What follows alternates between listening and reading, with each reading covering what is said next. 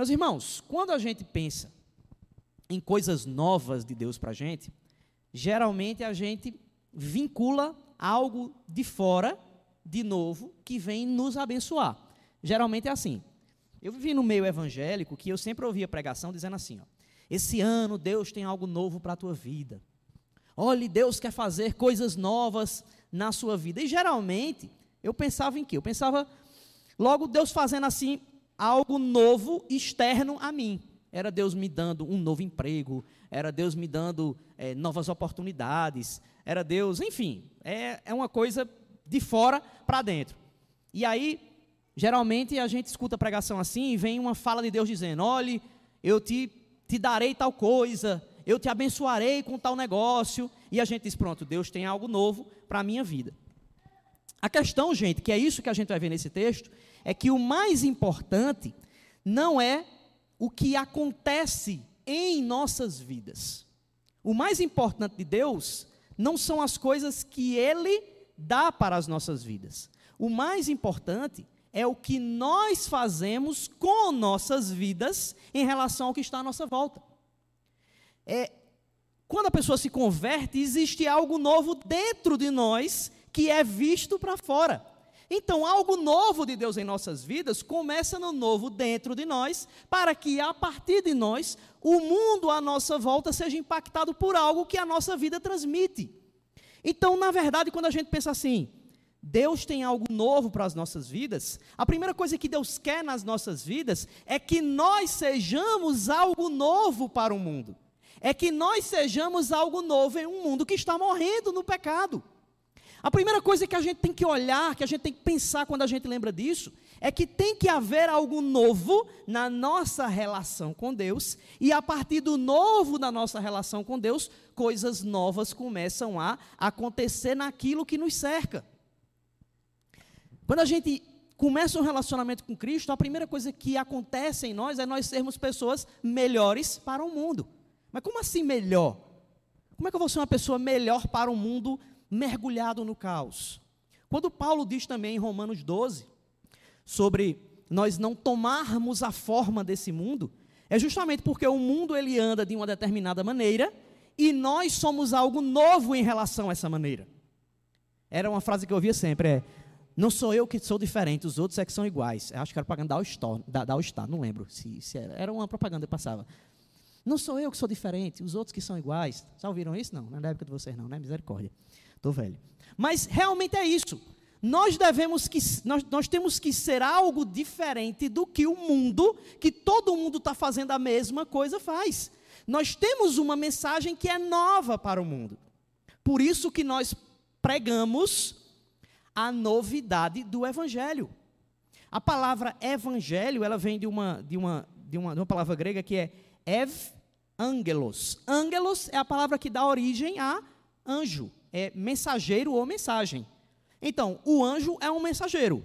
Ev vem de bem ou de bom. Então, Ev Angelos é a boa mensagem. Ou então, uma boa notícia. Nós temos uma boa nova. Por isso que o Evangelho é boas novas. Nós temos uma novidade para um mundo que está perdido. Então, a primeira coisa que nós temos que entender quando nós falamos sobre o novo de Deus é porque nós temos uma mensagem nova para o mundo. É uma novidade que o mundo não sabe, mas eles podem ser livres do caos. Então é para notar a diferença, gente, do que a gente escuta geralmente. Nós geralmente escutamos, Deus tem algo novo para a sua vida. Você faz, eita, olha só, vai acontecer algo. Não, Deus tem algo novo para a sua vida, porque você é algo novo para aqueles que estão à tua volta. E é sobre isso aqui, gente, que Paulo fala nesse livro. O livro de 2 Coríntios, eu já preguei outra vez aqui sobre ele, eu dei um contexto geral, mas eu vou trazer esse contexto novamente. É um livro que fala sobre muitas lutas. É um livro que Paulo escreve debaixo de muito sofrimento. É um livro que Paulo ele já vinha sofrendo muito, e aí finalmente ele chega e escreve 1 Coríntios. Já falei outra vez também que Existe o livro de 1 Coríntios, existe o livro de 2 Coríntios que se perdeu na história, Deus não quis que estivesse no nosso cânon bíblico, e vem finalmente a 2 Coríntios, o seu livro, só que era na verdade 3 Coríntios. Deu para entender ou ficou confuso? Deu para entender? Tem 1 Coríntios, a primeira carta que Paulo mandou, existe um livro de 2 Coríntios que se perdeu no tempo, Deus não quis que estivesse aqui, e aí existiu 3 Coríntios. Só que como na nossa Bíblia já tem 1 Coríntios, não ia estar lá primeira e terceira, né? Sem um no meio. E aí, 2 Coríntios do nosso livro, na verdade, seria 3 Coríntios. E Paulo, gente, ele chega, ele escreve para uma igreja que estava perseguindo ele. É interessante que Paulo planta a igreja de Coríntios, ele funda a igreja de Corinto, e com o tempo vão acontecendo várias coisas, vou tentar dar uma contextualizada aqui, se, se eu for lembrando assim a linha mais ou menos. E ele vai agora falar para uma igreja que já não via como aquele cara que plantou a igreja lá e aqueles tinham uma dívida de gratidão. Então Paulo começa a fazer uma defesa a partir desse livro, e aí tem alguns termos nele que a gente vai vendo aqui, que a gente geralmente se confunde. E ela agora já estava perguntando: será que Paulo realmente é apóstolo? Será que a gente realmente tem que se submeter a Paulo? Paulo é realmente quem as outras igrejas chamam? Ah, eu não considero Paulo realmente alguém que olha assim e faça, ah, ele é diferenciado. E aí, gente, o que acontece? Paulo escreve Coríntios e nessa, nesse trecho aqui, ele começa a dizer que os líderes que estão lá na igreja, os líderes que as pessoas estavam admirando agora, estavam se preocupando mais com o exterior do que com o interior. Porque a igreja de Corinto, gente, era um caos. Tudo que juntava, que não prestava, se unia em Corinto. Todo tipo de prática errada se juntava em Corinto. E uma das coisas que a igreja de Corinto começava a pregar é que a sua vida tinha que ser algo que as pessoas admirassem. Só que não admirar pelo relacionamento com Cristo, mas por ser alguém, é tipo o fariseu judeu, agora era o fariseu cristão. E aí Paulo diz que Deus está pouco interessado com aquilo que você mostra para os outros, ele está interessado com o que você mostra para ele. Porque se você tem uma relação com ele, naturalmente os outros vão ver essa relação que você tem com Deus. E o que estava acontecendo com muitos líderes em Corinto, que era uma igreja muito grande, é que essas pessoas estavam buscando mostrar para as pessoas uma vida que elas não tinham com Deus. A mesma coisa que os fariseus judeus faziam e que Jesus criticava. E aí, Paulo, aqui, nesse texto, ele começa a mostrar que motivações ele tinha no ministério e que motivações nós devemos ter quando estamos na igreja. E a, a, a grande lição que ele diz é: olhe, se vocês têm uma vida com Deus, a vida de vocês não pode ser como era antes ela tem que ser uma vida nova. E vida nova, as pessoas percebem. Se eu tenho uma relação com Deus, isso fica visível diante dos outros. As outras pessoas começam a olhar e dizer: rapaz, esse cara não era assim, não. Esse cara está diferente. Esse cara tem, tem uma coisa diferente nele. Esse cara tem algo. Ele, ele não anda como todo mundo anda. Ele não tem práticas que todo mundo tem. Esse cara não tem pecados que as pessoas geralmente praticam. O que, que esse cara tem de diferente? É essa novidade de vida que Paulo expõe nesse texto. E a primeira coisa para a gente entender aqui, nesses versículos iniciais, é que o novo de Deus, repita comigo, o novo de Deus em nossa vida, nos faz experimentar uma antecipação da restauração da segunda vinda. Foi grande esse, esse tópico primeiro aí, não foi? Consegue repetir, Ramon? Tá vendo aí? É grande, irmão. Quando é tópico grande assim, geralmente faz. O primeiro é Deus é amor. E todo mundo lembra, que é uma frase pequena, Deus é amor. Agora, o novo de Deus em nossa vida nos faz experimentar uma antecipação da restauração da segunda vinda. Olha só, versículo 17. Não fecha a Bíblia, não, gente. Se está com o celular aí na, na Bíblia, deixa ele com o aplicativo aberto, que a gente vai estar sempre voltando. Versículo 17 diz assim: Portanto se alguém está em Cristo, é nova criação. Vocês já ouviram esse texto, né, gente?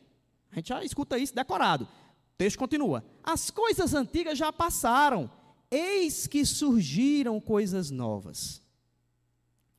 Esse versículo aqui, gente, geralmente quando a gente usa isso aqui, a gente diz, ah, eu era de tal jeito, agora eu tenho que ser de tal jeito. Só que esse texto aqui, ele está falando sobre algo muito mais amplo, ele está falando sobre algo que está na Bíblia inteira. Já desde de, de Gênesis, a gente vê que a Bíblia mostra que o homem está sempre esperando, o homem que se relaciona com Deus, ele está sempre esperando por algo que Deus vai fazer. É interessante que quando você começa a estudar teologia, existem os atributos de Deus. Né? Existem os atributos comunicáveis de Deus. Alguém lembra aí, atributo comunicável de Deus? Algum? Amor. Por que, que ele é comunicável? Porque tanto Deus ama, como qualquer pessoa ama também nós também amamos. Outro atributo comunicável de Deus: bondade, misericórdia. Porque Deus é misericórdia, mas eu também posso ter misericórdia. São atributos que Deus comunica para a humanidade. A humanidade também tem. Só que Deus também tem atributos incomunicáveis. Alguém lembra de algum? Onipresença. Oi? Onisciência. Deus, ele conhece tudo e nós não. O que mais? Onipresença, onipotência, eternidade. Mas tem um atributo de Deus, gente, que eu nunca vi em teologia sistemática que é Deus é surpreendente. Deus sempre é surpreendente. Em que sentido? Deus ele sempre responde para a gente de uma forma que não é a que a gente esperava, mesmo que ela seja contra o que a gente queria.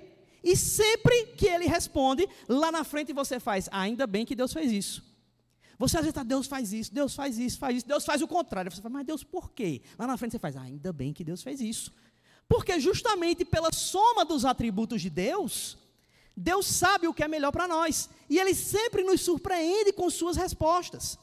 É interessante que a Bíblia mostra que o homem ele sempre está na expectativa de alguma coisa em relação a Deus.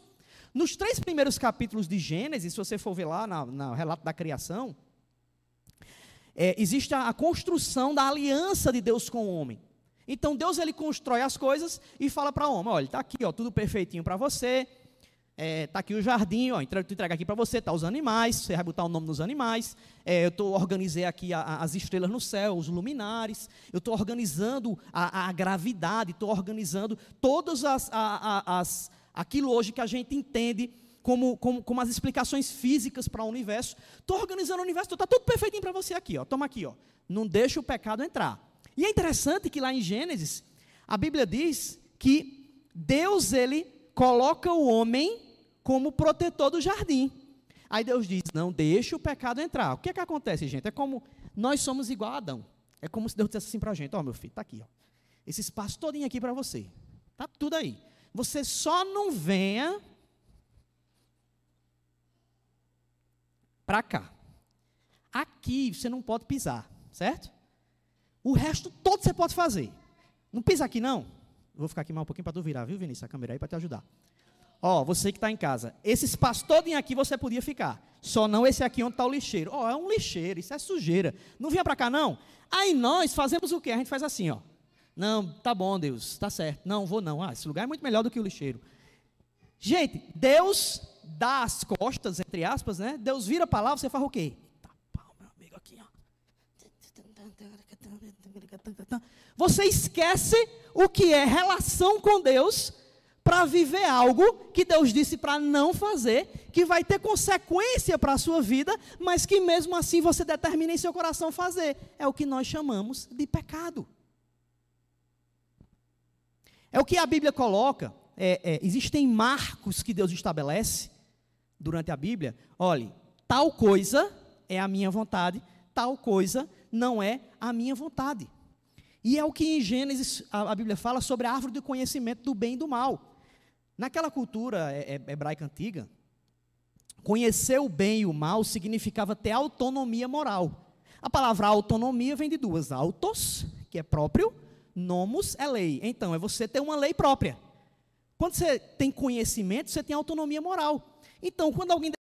Criança, é porque os pais não, ela não sabe. É certo e o que é errado.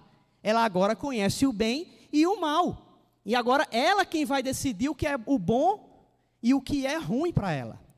E Deus ele diz assim: olhe, se vocês forem para cá, vocês vão se afastar de mim. E o homem determina em seu coração o quê?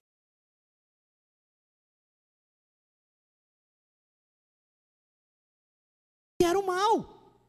Ou seja, se submetam à minha lei e ao meu reinado. Eu serei o Senhor de vocês, eu serei o rei de vocês, e vocês serão os meus servos, serão meus súditos. Quando a gente tem a noção de rei, a gente tem uma noção histórica de rei que parece uma coisa negativa. Mas Deus é o único Senhor diante de quem os seus servos servem, mas é o Senhor que somente abençoa os seus servos. E Deus diz: olhe, se eu for ser o seu Senhor, a vida de vocês será feliz. E o homem decide não querer ele como Senhor e decide que eles mesmos sejam os seus senhores. E aí o que acontece? Deus estabelece esse marco nos capítulos iniciais. No capítulo 3, chega a serpente e diz: vocês não precisam de Deus para saber o que é certo e o que é errado, não. Vivam da própria forma. Isso aqui é porque Deus não quer que vocês conheçam o bem e o mal. Ele quer que vocês vivam, vivam limitados no conhecimento. Vocês precisam conhecer o bem e o mal para vocês serem iguais a Deus. Vocês mesmos podem tomar as decisões de vocês. Para que se sujeitar a Deus? Eles topam, comem o fruto, que era um coco, né? Porque a Bíblia diz que eles tomaram e beberam, né? Então deve ser um coco que você. Não, gente, isso é só uma piada sem graça. Ninguém sabe que fruto é aquele. Só que eles, quando comem esse fruto, quando eles decidem pecar, toda a criação recebe as consequências disso. Então, vem os desequilíbrios ambientais, vem a luta de animais contra outros. A Bíblia diz que na restauração de todas as coisas, o cordeiro estará comendo ao lado do leão, ou seja, quando Deus restaurar tudo, haverá de volta o equilíbrio ambiental que o pecado promoveu. Então você vê, vem tsunami, terremoto, tudo isso, gente. A Bíblia diz que a terra geme por causa do pecado, porque ela vai se degradando como consequência do nosso pecado. A própria natureza entra em instabilidade. A natureza que estava centrada em Deus, que Deus estabeleceu como perfeita, ele agora entrega essa natureza para que o pecado domine sobre ela e a gente senta as consequências disso. Até uma criança pequena já nasce em pecado. Então, o menino de um ano, ele já começa a ter desejos próprios que vão de encontro ao que é certo. É mais fácil você ensinar uma criança. Aliás, você não precisa ensinar uma criança a fazer o que é errado, porque ela aprende sozinho, ela vai fazer sozinho. É muito mais difícil você ensinar a criança a fazer o que é certo, porque ela é pecadora. Então não bota o dedo na tomada, você virou a menina, e bota o dedo na tomada. É o pecado, gente. Então, esse, esse equilíbrio que havia e as nossas dores começam aqui. E aí Deus diz que Ele reduz a criação à inutilidade por causa do pecado humano. Ao mesmo tempo em que lá também existe o que nós chamamos de proto-evangelho, é o evangelho inicial, quando Deus diz que o descendente pisará a cabeça da serpente. Ou seja, já a partir dali há um anúncio que Cristo viria para restaurar todas as coisas, já ali uma esperança da renovação da criação. Ao mesmo tempo em que o pecado vem, o homem se separa de Deus, Deus já anuncia que virá um redentor. Então, todo o Antigo Testamento, gente, é uma história de Deus agindo para garantir o nascimento do descendente que viria redimir tudo. Ele diz: olhe, espere, porque virá alguém que redimirá todas as coisas.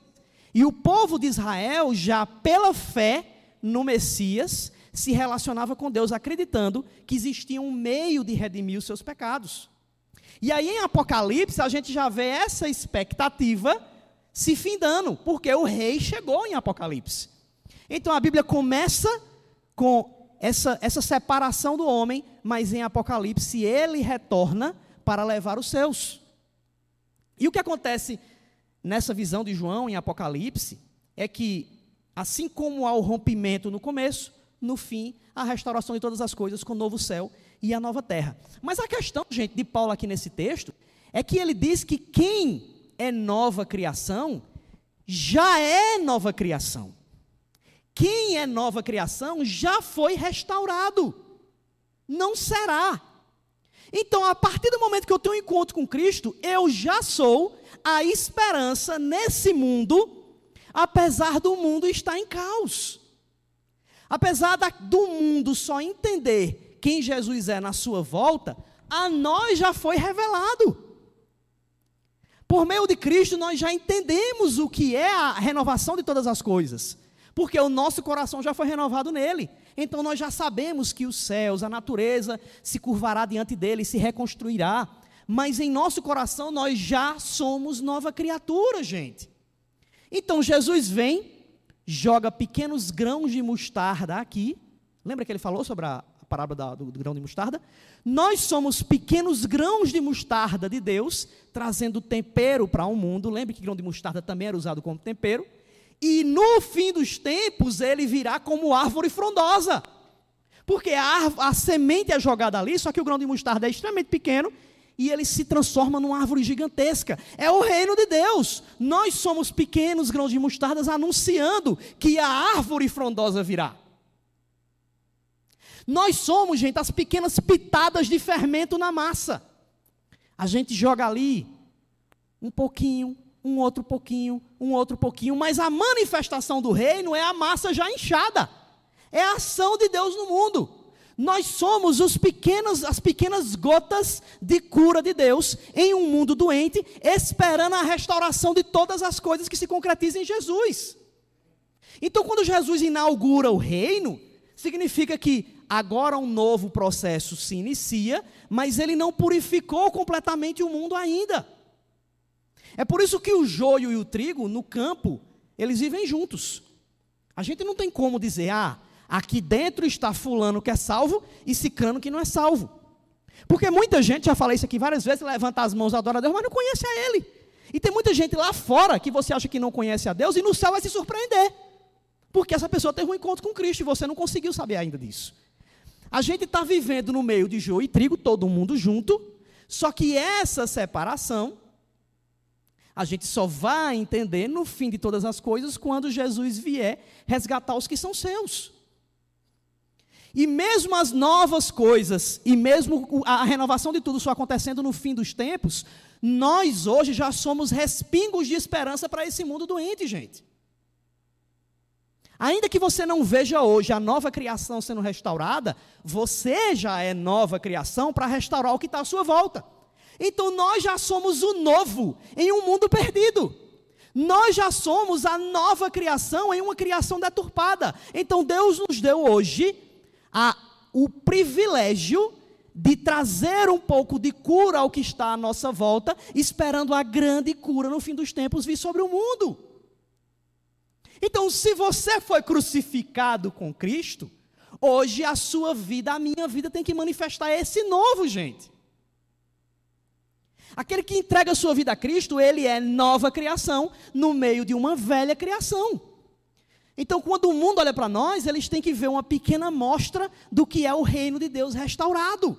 É sobre isso que Paulo está falando aqui, gente. O mundo é, a Bíblia diz que o mundo descansa nos braços do maligno. O mundo é o lugar onde Satanás reina. Mas o que acontece é que nós somos diferentes. Mesmo Satanás, de formas diversas, nos atacando, vindo contra nós por meio de, de, de, de ataques diversos, Coloca uma pessoa possessa na sua frente, ergue a mão em direção a ela, clama o nome de Jesus, o diabo vai sair. Porque ele nos deu uma autoridade para manifestar o reino. Então nós já somos assim. E é interessante que parece que a gente não entende isso. Muita gente não crê em possessão bíblica. E muita gente não crê que ela recebeu autoridade contra a possessão bíblica. Parece que, que crente é um bicho que.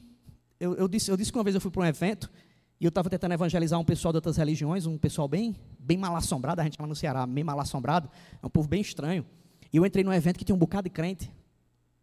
E aí eu lembro que eu entrei vestido de, é, é, é, disfarçado de pessoa dessa religião, que eu estava evangelizando pessoas dessa religião. Aí eu entrei nesse lugar lá, que eu estava evangelizando um cara dessa religião, e entrei num, num culto. Por causa de uma coisa que eu estava fazendo com o cara da religião lá. E eu lembro que a mulher pensou que eu era descrente e botou a mão aqui em minha cabeça, orando e tal, por trás de mim. E eu fiquei com raiva, porque eu fiquei pensando nessa pessoa entrando lá, como ela ia ser tratada. E eu disse na hora, rapaz, se eu fingisse que eu estava possesso aqui, uma amiga ia ser crente correndo, porque o bicho para ter medo do diabo é crente, viu? Ela está aqui, vai, ah, pô, corre logo. E é interessante, gente, que Deus nos deu autoridade contra o inimigo. A gente às vezes acha que nós quem vamos lutar contra o diabo. Não é, gente. Nós não repreendemos o demônio em nosso nome, não. Se fosse, vai levar um cacete. Por isso que nós repreendemos em nome de Jesus, porque não é no meu nome, é no nome dele.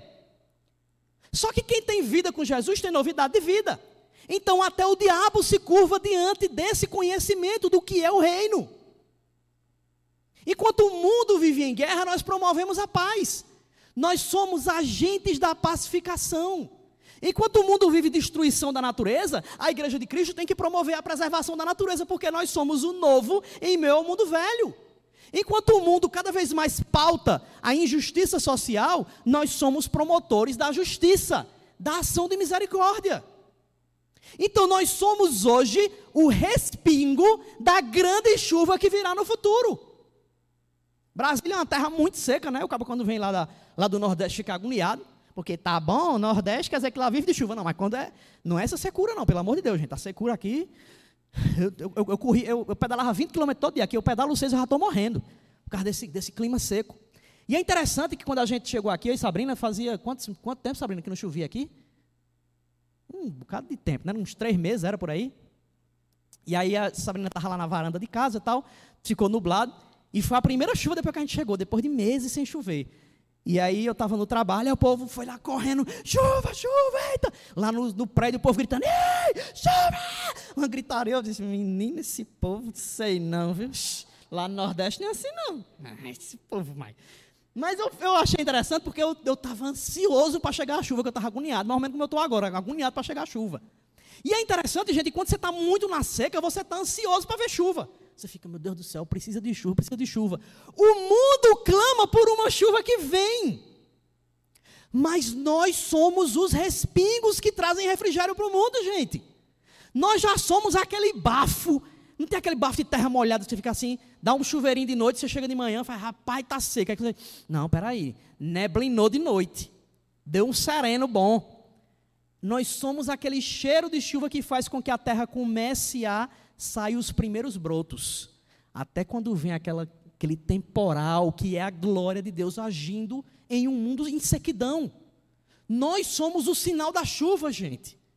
O mundo olha para a gente e ele vê a gente de forma diferente. Eles veem, rapaz, é isso que eu quero. Esse cara tem alguma coisa, essa mulher tem alguma coisa que eu quero na minha vida. Eu quero ter essa esperança. Eu quero ter essa fé. Eu quero ter esse negócio diferente que eu não sei o que é, mas é um negócio que traz paz. Nós somos agentes da paz de Deus, nós somos os comunicadores dessa paz de Deus, da reconciliação de Deus com o mundo. A Bíblia chama a gente de sal, gente. O sal era conservante. A nossa ação é trazer cura para o mundo apodrecido pelo pecado. O sal também era o que trazia gosto. O sal também tinha atributo de cura. As pessoas passavam sal em, em, em, em ferimentos e aquilo trazia cura. Nós somos aqueles que promovem isso, nós conservamos algo, nós fazemos com que algo não apodreça, nós trazemos cura e nós trazemos um novo gosto para o mundo para que vale a pena viver. A gente é chamado para isso. É a manifestação da santidade de Deus em meio ao pecado do mundo. Então, gente, nós temos que remir o nosso tempo. O nosso tempo tem que ser vivido de forma que as pessoas olhem para nós e a gente aproveitar o nosso tempo em todo momento para que de alguma forma a gente anuncie o que é esse reino que há de vir. Continua no teu texto aí, versículo 18 e 19. Diz assim: Tudo isso provém de Deus, que nos reconciliou consigo mesmo por meio de Cristo e nos deu o ministério da reconciliação. Ou seja, que Deus em Cristo estava reconciliando consigo o mundo não lançando em conta os pecados dos homens, e nos confiou a mensagem da reconciliação. A segunda coisa é o novo de Deus em nossa vida, repete aí, o novo de Deus em nossa vida nos permite experimentar a reconciliação de Deus com o mundo inimigo. Olha só, gente, a passagem aqui que vai, eu comecei do versículo 17, mas se você for ler depois, você vai ler, claro, do versículo 11 ainda até o capítulo 6, ele tem o, o, centro desse texto aqui é o ministério de Paulo. E aí, o que acontece? Por que é que Paulo aqui ele está defendendo o seu ministério? Gente, Paulo planta a igreja de Corinto na sua segunda viagem missionária. Ele chama Barnabé para ir com ele para aquela cidade. E aí Barnabé quis chamar com ele João Marcos, que era o sobrinho dele. Paulo não queria que João Marcos fosse junto. E aí os dois se separam. Aí Paulo viaja com Silas, depois ele leva Timóteo, depois chama Lucas, enfim, e vai para a viagem. E aí Paulo queria entrar na Ásia para pregar o evangelho lá. Mas a Bíblia diz que Deus impede ele de entrar lá. E aí ele adota um novo plano, você pode conferir isso no livro de Atos, como é que é esse trajeto aí. Ele adota um novo plano. A Bíblia diz que o Espírito não deixa, porque ele vê agora um homem num sonho, e esse homem diz para ele ir para Macedônia, para pregar o evangelho lá. E aí Paulo diz: pronto, então agora o propósito de Deus para mim é fazer uma igreja na Macedônia e lá Deus vai se manifestar de forma poderosa. Aí, se você for ver lá no livro de Atos, ele leva Silas, Timóteo, Lucas e vão para essa viagem aí. E ele chega em Filipos. Quando ele chega em Filipos, começa a pregar o evangelho ali, começa a pregar na beira de um rio, e vocês vão lembrar dessa história porque aparece uma menina é, é, possuída por um espírito, Paulo vai, liberta essa menina, o seu ministério lá, ele vê, olha, expulsa o demônio dessa menina. Só que o que acontece, gente? Essa menina tem um espírito adivinhador. As pessoas ganhavam dinheiro com as adivinhações dela. Quando Paulo expulsa o demônio, os cabas vão lá, dão um cacete em Paulo, manda ele se embora de lá e Paulo já fica arrasado porque ele é enviado para a prisão. E na prisão, Paulo já está, já devia estar, tá, mas rapaz, Deus mandou para cá para eu estar tá preso. Aí Paulo faz, opa, minha missão aqui é pregar o evangelho. Começa a pregar o evangelho, o carcereiro se converte, ele e a família dele, é quando você lembra daquele texto, crê no Senhor Jesus, será salvo tu e tua casa, é aí, e aí eles são libertos, aí ele faz, rapaz, pronto, meu ministério vai começar agora. Olha só, o pessoal se converteu aqui, bênção de Deus, só que as autoridades vêm e expulsam ele da cidade. Aí Paulo, de novo, rapaz, sou eu aqui de novo, meu ministério aqui não vai andar não. Aí ele faz, bom, vou pregar na Tessalônica. Ele vai para Tessalônica, começa a pregar naquele lugar. E aí o seu ministério, quando começa a crescer, as pessoas vão se convertendo lá, vêm os judeus, perseguem Paulo, mandam o cabo embora de lá, ele sai fugido de lá porque ameaçam ele de morte para pregar o evangelho. Aí ele, mas rapaz, na Tessalônica também não deu certo. Lembram dos nomes aí das cidades? Lembra de algum livro? Pois é, ele achava que não estava dando certo o ministério dele. Lá vai ele para Bereia. Vocês lembram da Bereia, gente? O que é que aconteceu lá? O que é que tinha na Bereia? Quem nasceu na Bereia era o quê? Bereano. Alguém lembra o que, é que os bereanos faziam? Vocês lembram ou não? conferiam a palavra, Paulo disse que eles eram os mais honrados dos homens que ele tinha encontrado. Porque tudo que ele pregava, o pessoal, peraí, peraí, peraí, está escrito onde? Está escrito aqui no Antigo Testamento assim, assim, assim. Eles iam conferir, gente. Não é esses crentes meia tigela de hoje, o cara chega aí falando um bocado de coisa, é isso mesmo, glória a Deus. A Bíblia diz que você tem, que onde você pisar é seu e decata, tá? é isso mesmo, glória a Deus. Tá? E não vai conferir o que está na Bíblia. Os bereanos não, meu amigo. Bereanos, sim, mas tu é quem? Não, eu sou apóstolo. É, não quer saber se é apóstolo, pode ser profeta, pode ser patriarca, o que for. Cadê? Está na escritura. E eles iam conferir. Quando ele vê esses homens, ele fala, rapaz, esses cabos aqui são bons, viu? Tá aí, gostei desse ministério. Aí ele diz: aqui eu vou fazer uma igreja grande, que bênção. Lá vem, gente, os judeus que tinham vindo da Tessalônica, em busca de Paulo, e expulsam ele de novo de lá. Aí Paulo, meu amigo, já fica naquela. Meu amigo, em todo lugar que eu vou, eu sou expulso, eu sou preso. O que é que Deus quer da minha vida? É mais ou menos assim com a gente, né, gente? Caramba, tudo que eu estou fazendo, Deus vem e faz alguma coisa nesse meio. Meu Deus, por quê? Por quê? Aí Paulo vai para Atenas, gente. Quando chega em Atenas, ele vai para o lugar onde os filósofos debatiam. E aí Paulo começa a usar da filosofia grega, e os caras, eita rapaz, olha esse cara aí, quem é esse cara? Paulo vai para um lugar chamado Ágora, que é onde havia os debates entre os filósofos, também onde era o mercado, e os filósofos dão para ele a palavra, e Paulo começa a pregar, e multidões começam a se juntar ali, eu acho que Paulo fez, rapaz, aqui vai ser meu ministério. Aqui é o pessoal mais culto. Meu alvo aqui vai ser esse pessoal. Esse pessoal aqui se converte, tanta gente vai ser influenciada. Paulo começa a pregar os caras, muito bom, muito bom. Parabéns. Ele começa a citar os, os, os filósofos antigos para falar do evangelho, até que ele chega e fala de Jesus ressuscitado. O que é que acontece? Os cabos, homem, vai-te embora daí, toma o microfone dele e expulsa ele. Aí Paulo é expulso de Atenas, gente. Paulo já chega arrasado. E aí, finalmente, Paulo chega em Corinto. Olha o trajeto de sofrimento do homem até chegar nessa igreja. Aí Paulo chega em Corinto e arrasado, já acabado, cansado. Por isso que se você for ver prim, a, a, os versículos iniciais de 1 Coríntios, você vai ver que Paulo diz que escreve aquilo em temor e tremor. Porque ele já estava, gente, cansado de tudo que ele vinha passando até chegar lá. Ele já vinha sofrido.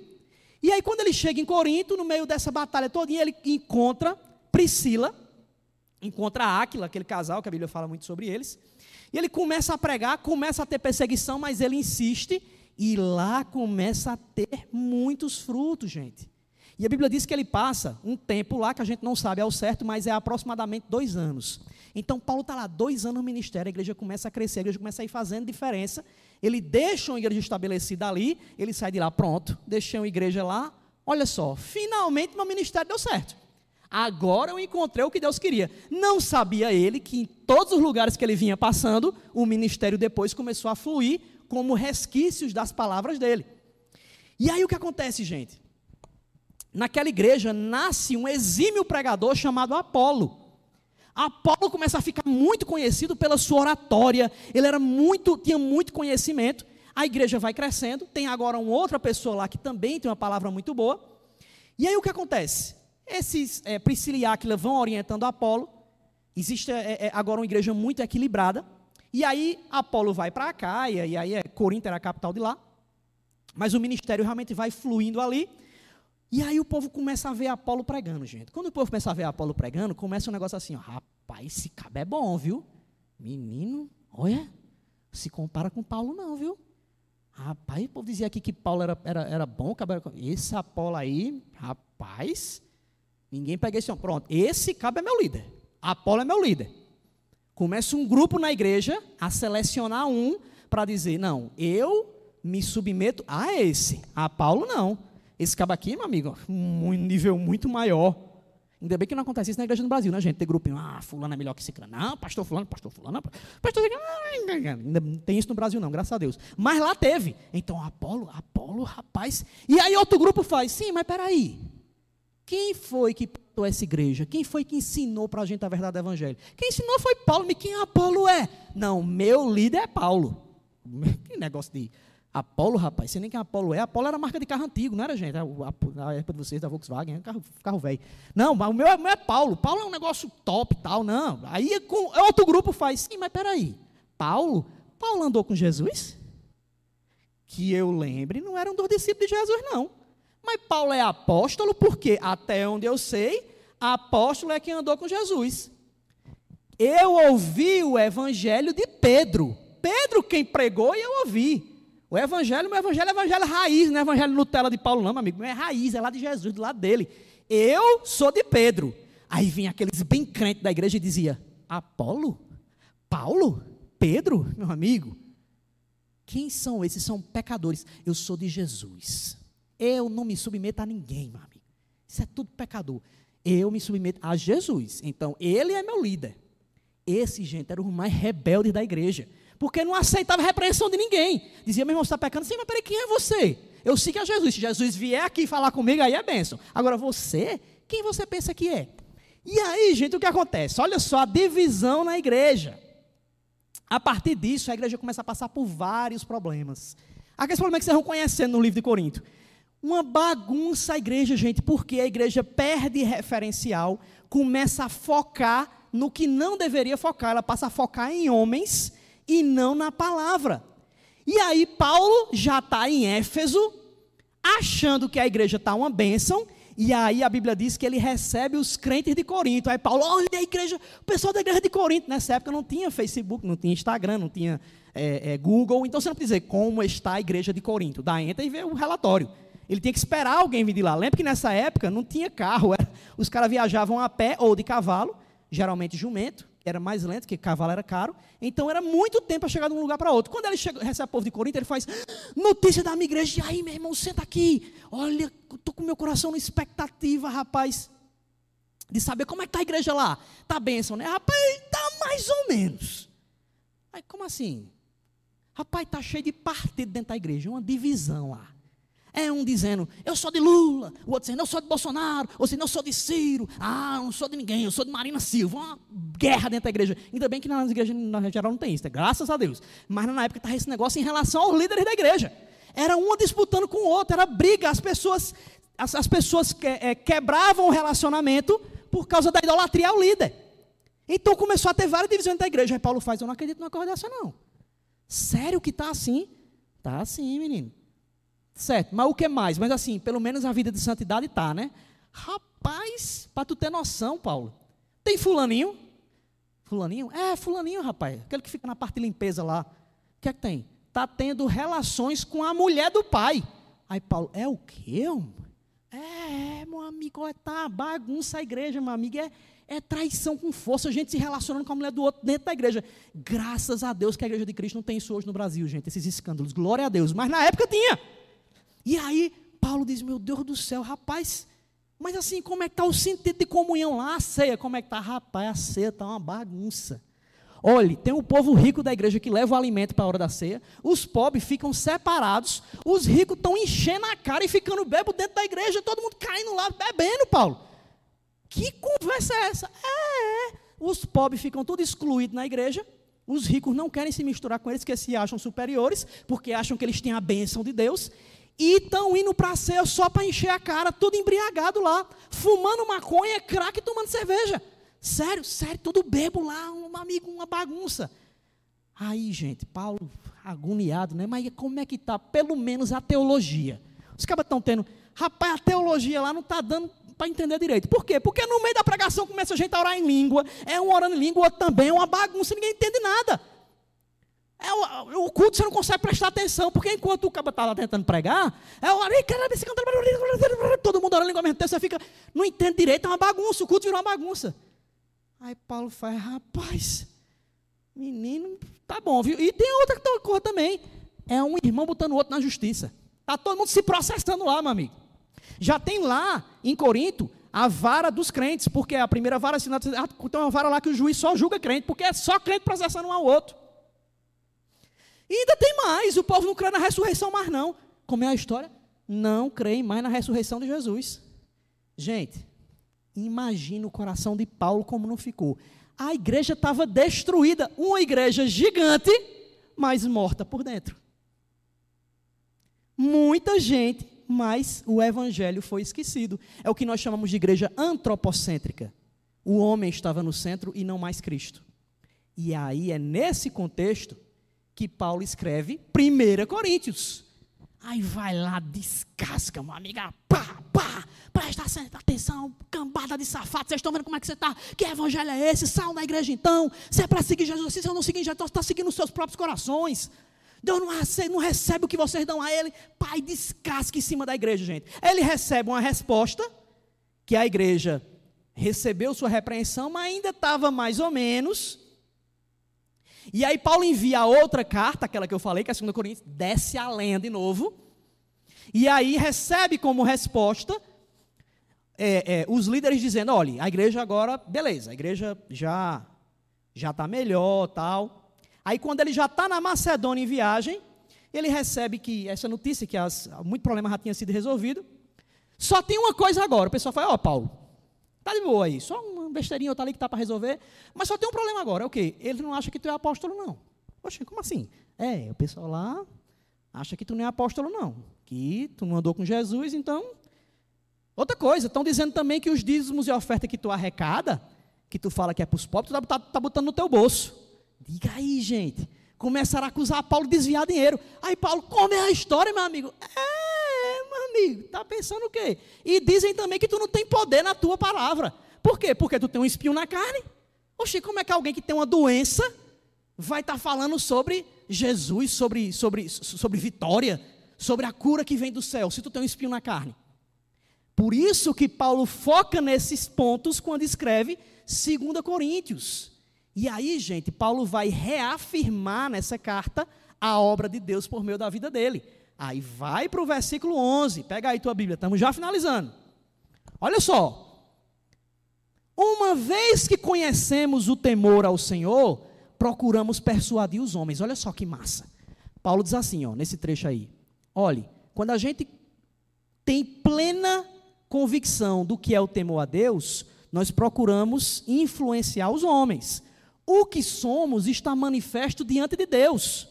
Ou seja, o que eu tenho para mostrar a vocês, eu mostro para Deus. E aí continua e esperamos que seja manifesto também diante da consciência de vocês.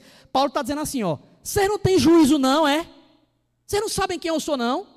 Tem um juízo, meu amigo. Você não conhece minha história, não? O cara está dando aqui, gente, na titela dele. Sabe o que é titela, não? No Ceará, gente vai dar na titela, é pá! Preste atenção, rapaz. Continua o texto. Não estamos tentando novamente recomendar-nos a vocês. Tipo assim, ó, não estou querendo dizer que eu sou alguma coisa para vocês, não. Preste atenção no serviço. Porém, lhes estamos dando a oportunidade de exultarem em nós, para que tenham o que responder aos que se vangloriam das aparências e não do que está no coração. Vocês estão achando que eu vou ficar fazendo coisa aqui para vocês verem, é? Como os líderes de vocês estão fazendo lá em Corinto, é? Meu amigo, a minha vida é vida com Deus. Eu não estou nem aí para título, não. Estou pensando que eu estou ligado para. Eu estou preocupado com, ah, fala de tal jeito, a oratória é boa. Eu não estou nem aí para isso, amigo. O evangelho de Deus é visto na minha vida, nas minhas ações e nas transformações que ele provoca na vida de quem eu prego. Então ele está dizendo aqui, gente, que o problema estava nas pessoas que estavam julgando ele e não nele. É tipo assim, meu amigo, abra o seu olho, o problema está na sua vida, não é na minha, não. Aí ele começa uma defesa, olha só, no versículo 13. Diz assim, ó: Se enlouquecemos, é por amor a Deus. Se conservamos o juízo, é por amor a vocês, pois o amor de Cristo nos Eu já falei uma vez aqui sobre isso, mas eu vou repetir. A palavra constrange aqui, gente, ela tem um outro significado no grego. Essa palavra é a mesma palavra utilizada quando Jesus está passando com os discípulos nas vilazinhas estreitas de Jerusalém, e era tudo muito apertado e tem uma multidão de gente, e aí vem a mulher hemorrágica tocar em Jesus. Lembra desse texto? A mulher hemorrágica vai lá, passa e toca nele. Aí Jesus faz: opa, quem me tocou? Vocês lembram o que, é que os discípulos falaram? Senhor, tu não vê que a multidão te aperta? A palavra ali é a mesma palavra daqui, gente. É a multidão te coloca contra a parede, a multidão te coloca em situação difícil. Paulo está dizendo aqui que a gente diz, ah, o Deus nos constrange, o Deus nos deixa todo por fora. Não, o sentido aqui é mais pesado. A palavra constranger aqui significa deixar em situação de aperto, deixar em situação difícil. O amor de Deus vai deixar você em situação difícil. Ou vai dizer que é fácil, enquanto o mundo todo anda de uma forma, você dizer, não, eu vou andar diferente. O mundo todo se corrompe e você andar em santidade. O mundo todo tem uma prática, você tem outra. Você está lá e diz, ah, eu tenho com vergonha de pregar o evangelho. Não é fácil, não, filho. O amor de Deus deixa a gente em situação difícil. Então, Paulo disse: se você tem vida com Cristo, você vai viver uma vida de dificuldade, meu amigo. Vai ser mais difícil viver num mundo pecaminoso. Então, abra seu olho, isso é evangelho. Aí ele continua: porque estamos convencidos de que um morreu por todo, logo todos morreram. Você morreu para você mesmo, filho. Tua vida agora é outra, nessa do mundo, mas não. E ele continua: e ele morreu por todos, para que aqueles que vivem já não vivam mais para si mesmos, mas para aquele que por ele morreu e ressuscitou. Aí Paulo diz: Eu vivo o meu ministério por causa do que ele fez por mim. Então eu tenho que morrer para mim mesmo para eu ter uma novidade de vida, para o mundo ver minha nova vida. Então minha vida é para ele e esse amor vai me constranger. Nossa vida tem que ser assim, gente, é isso que Paulo está dizendo. Se eu estou em Cristo, eu morri a minha vida e minha vida agora é dele. Então arque com as consequências disso. Você também não pode mais julgar as pessoas pelas aparências. Você tem que julgar as pessoas agora pelo crivo da Escritura. Então Paulo diz: Olha, eu não estou mais vivendo, eu não estou preocupado numa vida baseada em critérios carnais, não. O que estão dizendo de mim na igreja não é critério para mim, não. Critério para mim é a Escritura. Se eu tiver em pecado, me condene. Mas eu não estou vivendo em pecado. Então a minha vida testifica quem Ele é na minha vida. E aí chega no versículo que a gente deu início. Portanto, ou seja, depois de entenderem isso, ele diz, versículo 17: Quem está em Cristo é nova criação. As coisas antigas já passaram, eis que surgiram coisas novas. Então, eu agora sou uma antecipação da nova criação. Depois disso é que ele diz, olha só, versículo 18. Tudo isso provém de Deus. Tudo isso o quê? Todo esse entendimento, toda essa noção que eu falei para vocês que nos reconciliou consigo mesmo por meio de Cristo e nos deu o ministério da reconciliação. Versículo 19. Ou seja, que Deus em Cristo estava reconciliando consigo o mundo, não lançando em conta os pecados dos homens, e nos confiou a mensagem da reconciliação. Deus agora é meu amigo. O mundo agora tem que ver isso no meio de minha vida. E aí, gente, no versículo 20 é quando ele vai falar sobre o seu ministério. Ele vai dizer assim, ó: e esse texto a gente entende errado, viu? Ele diz assim, ó: "Portanto, somos embaixadores de Cristo". Geralmente a gente usa esse versículo aqui para dizer, para se referir a nós mesmos. Não quer dizer que você não seja embaixador de Cristo, não, gente. Eu estou dizendo aqui, aqui Paulo está falando sobre o ministério dele e dos apóstolos. Ele está dizendo, eu e apóstolo, os apóstolos, somos embaixadores de Cristo, a gente está representando ele aqui. Isso aqui é a defesa apostolar dele. Aí ele continua: como se Deus estivesse fazendo o seu apelo por nosso, nosso intermédio. Por amor a Cristo, lhe suplicamos, reconciliem-se com Deus. Que Paulo está dizendo é assim: meu amigo, eu fui enviado por Jesus para vocês entenderem que vocês têm que se reconciliar com Deus por meio de Jesus Cristo. Abra os olhos de vocês, eu não estou ligando para título, não. Eu quero que vocês abram os olhos, senão vocês vão para o inferno. Eu fui chamado aqui para isso. Ele não está dizendo que o povo lá não é crente, não, gente. Ele está dizendo: olha, você pode até ser crente, mas a sua vida não é compatível com o Evangelho. Está fora, meu amigo. A sua vida é novidade de vida. Ele está dizendo: se você não aceita que, a liderança que Deus botou sobre você, tem alguma coisa errada contigo. Porque se você se reconciliou com Deus, você vai reconhecer as pessoas que Deus estabeleceu como referência para a sua vida. Por isso você tem que amar a doutrina bíblica. Você tem que amar a igreja de Cristo. Você tem que amar o povo de Deus. E é interessante que nessa época de pandemia, muita gente foi na onda do diabo de deixar de ir, de abandonar a igreja. Entenda, gente. Eu não estou dizendo que muita gente ficou em casa por causa da pandemia, não. É que muita gente deixou, realmente abandonou a igreja de vez. Tem muita igreja por aí que perdeu muito membro. Liga lá o que? A pandemia? Não, não, eu esfriei. Isso é coisa do diabo, gente. Nós precisamos congregar, porque isso aqui é o sopro de Deus sobre a terra, a nossa vida. Por isso que a Bíblia diz que a gente tem que se alegrar, a gente está junto aqui. E aqui, gente, é lugar de oferecer a Deus. Você não tem que vir para cá para pedir a Deus, você tem que vir aqui para oferecer a Ele. É isso que a Bíblia diz em Hebreus 13, 15. Por meio de Jesus, ofereçamos a Deus sacrifício de louvor, que são fruto dos lábios que confessam o seu nome. Então a gente vive para oferecer a Ele sacrifício, que é a nossa vida. Isso é a novidade de vida. Esquecer a minha vida e fazer a vida agora para Ele. O resto é só consequência disso. E aí a última coisa, a banda pode vijar, versículo 21. Diz assim: repita comigo, o novo de Deus em nossa vida nos permite experimentar a liberdade da justificação. Diz assim o versículo 21 para encerrar: Deus tornou pecado por nós aquele que não tinha pecado, para que nele nos tornássemos justiça de Deus. Paulo agora, gente, mostra um resumo da teologia dele inteira. Ele traz todos esses ensinos para mostrar a justificação pela fé. Ele dizendo: meu amigo, vocês não fizeram nada para merecer a salvação. A ação é toda do céu sobre vocês. Vocês não conquistaram nada pelos méritos de vocês, não, foi pelo mérito de Cristo. Então a sua vida tem que ser uma vida de gratidão a Ele pela sua salvação.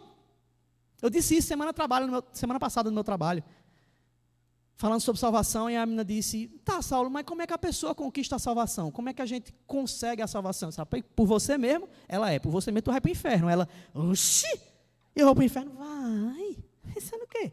Oxi, mas eu não faço nada de errado. A sua frase já mostrou que você faz tudo errado. Porque a Bíblia diz que não há um justo nenhum sequer. E a Bíblia diz que aquele que, que fala que não peca já pecou. Aí ela, oxi, e agora? E agora você tem que reconhecer que não vale nada para que Ele venha na tua vida, por você dizer, Senhor, eu preciso do Senhor, porque se depender de mim, eu vou para o inferno de cabeça para baixo, meu amigo. Nós recebemos a salvação, a nossa vida tem que testificar essa salvação. É a gente entender, o juiz não me condena mais, ele me declarou justo. Eu agora só tenho que me alegrar nele e fazer com que outros entendam essa palavra também. E é interessante, gente, porque o que é que Deus faz em nossas vidas? Ele pega aqueles que se acham os piores dos pecadores e dizem assim, e diz assim: "Meu filho, você pode ser o pior dos pecadores, mas o meu filho sofreu a pior das mortes, para que a vida dele viesse sobre a tua vida. Você não merece. Você merece o inferno. Eu mereci o inferno, você merecia o inferno mas ele não fez por merecimento, por isso que é graça. É de graça. Se botasse numa balança, amigo, estava todo mundo aqui lascado. Mas graças ao seu filho, ao sacrifício dele, não coloca mais na balança, porque o peso agora é o sangue dele sobre os nossos pecados, a balança pesa mais lá. E ele diz: Meu filho, agora você é meu filho, Agora nós somos adotados como filhos dele. Fique de pé.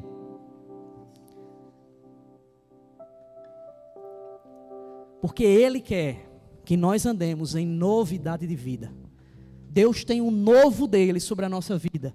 E o novo dele não é saúde, não é prosperidade, não é vitória financeira, não é não ter sofrimento, não é nada disso, gente. Isso ele pode até dar porque ele é misericordioso. Mas o novo dele sobre a nossa vida é a nossa nova vida influenciando o mundo lá fora o novo de Deus sobre a nossa vida são novas ações diante de um mundo